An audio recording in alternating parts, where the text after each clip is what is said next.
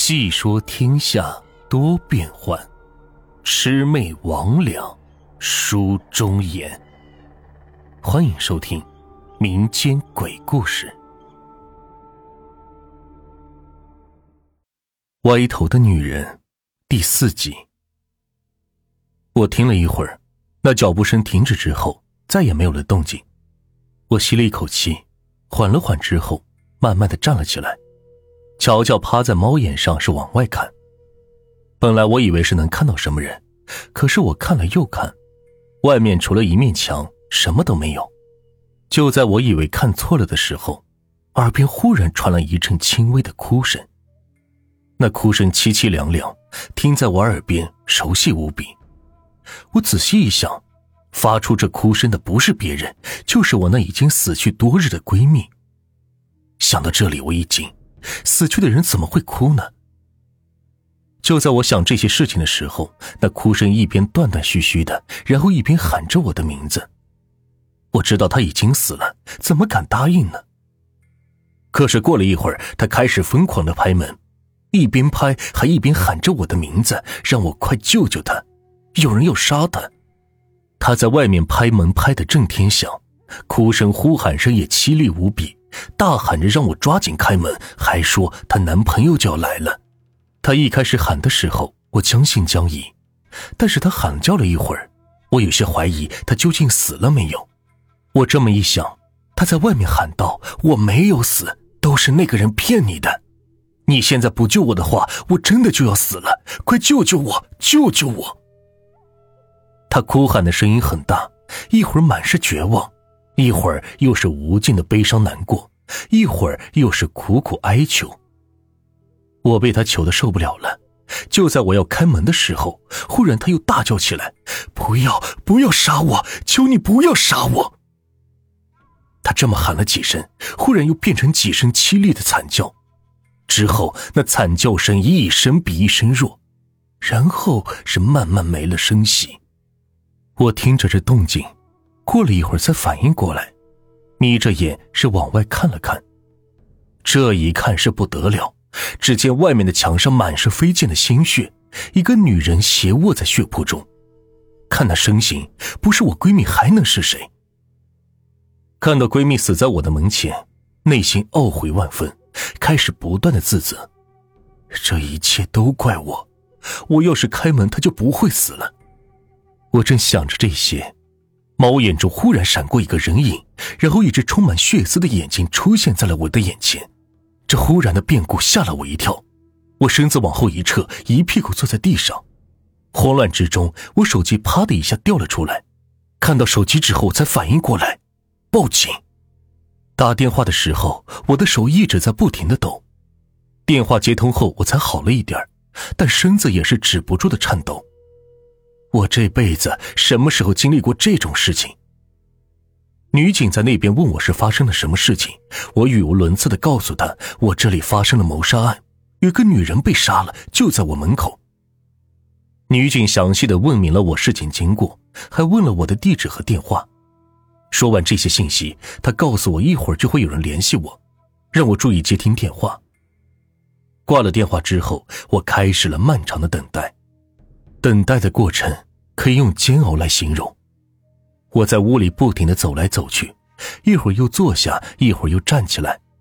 我又担心看错了，想去猫眼那里看看，可是又害怕看到那满是血丝的眼球。就这么是坐立不安的等了好久。电话终于是打了过来，说他们是警察，就在门外，让我开门。我听到警察来了，抓紧是打开了门。可是这门一打开，门外却什么都没有。就在我奇怪的时候，耳中又听到了一阵阵凄凄惨惨的哭声，那声音一边哭一边让我救救她。听到这个哭声，我心中一惊，这不是闺蜜的哭声吗？可是刚才我明明看到她躺在血泊中的呀。还有警察呢？刚才他们不是给我打电话说他们就在门外吗？就在我奇怪的时候。恍惚之中，电梯门缓缓打开，一个提着脑袋的女人从里边走了出来。那脑袋对我缓缓的微笑，一边笑一边说：“我说了，你也逃不了。我仔细一看，那脑袋不就是闺蜜吗？闺蜜把她的脑袋缓缓的送到我的跟前儿，一字一句的说道：“我说了，你也逃不了。”听他这么一说，我心里一惊，一下子是坐了起来，睁开眼睛，才发现刚才的一切只是一个梦。我刚舒了一口气，才发现眼前的环境怎么有点不一样呢？我仔细的看了看，才反应过来，这不是南翔的那座房子吗？我怎么到这里来了？我拍了拍脑袋，想起来之前做的那个梦中梦，告诉自己这一定也是个梦。明白了是梦，我努力的想让自己醒过来，可越是想醒过来，就越是醒不过来。我努力了好一会儿都没有办法，就在这个时候，我听到门外传来了一阵电视的响动，滋滋啦啦的，像是电视没了台之后不停有人在换节目。我心想，这既然是梦，那就没什么必要害怕了。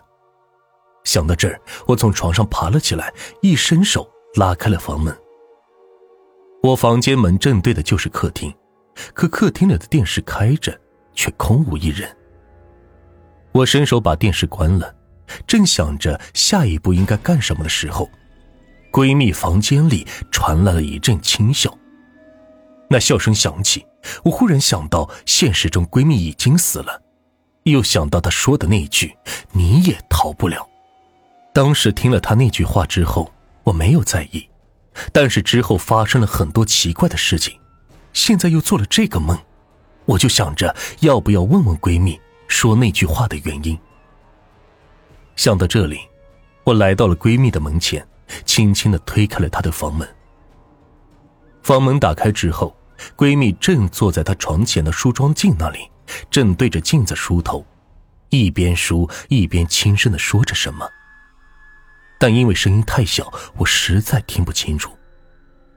虽然我知道是梦。但是看着他对着镜子一下又一下的梳头发，还是吓得要死。关键他那头发又黑又直，长长的，一直垂到腰间。那情景看在我的眼里，真的说不出是什么感觉。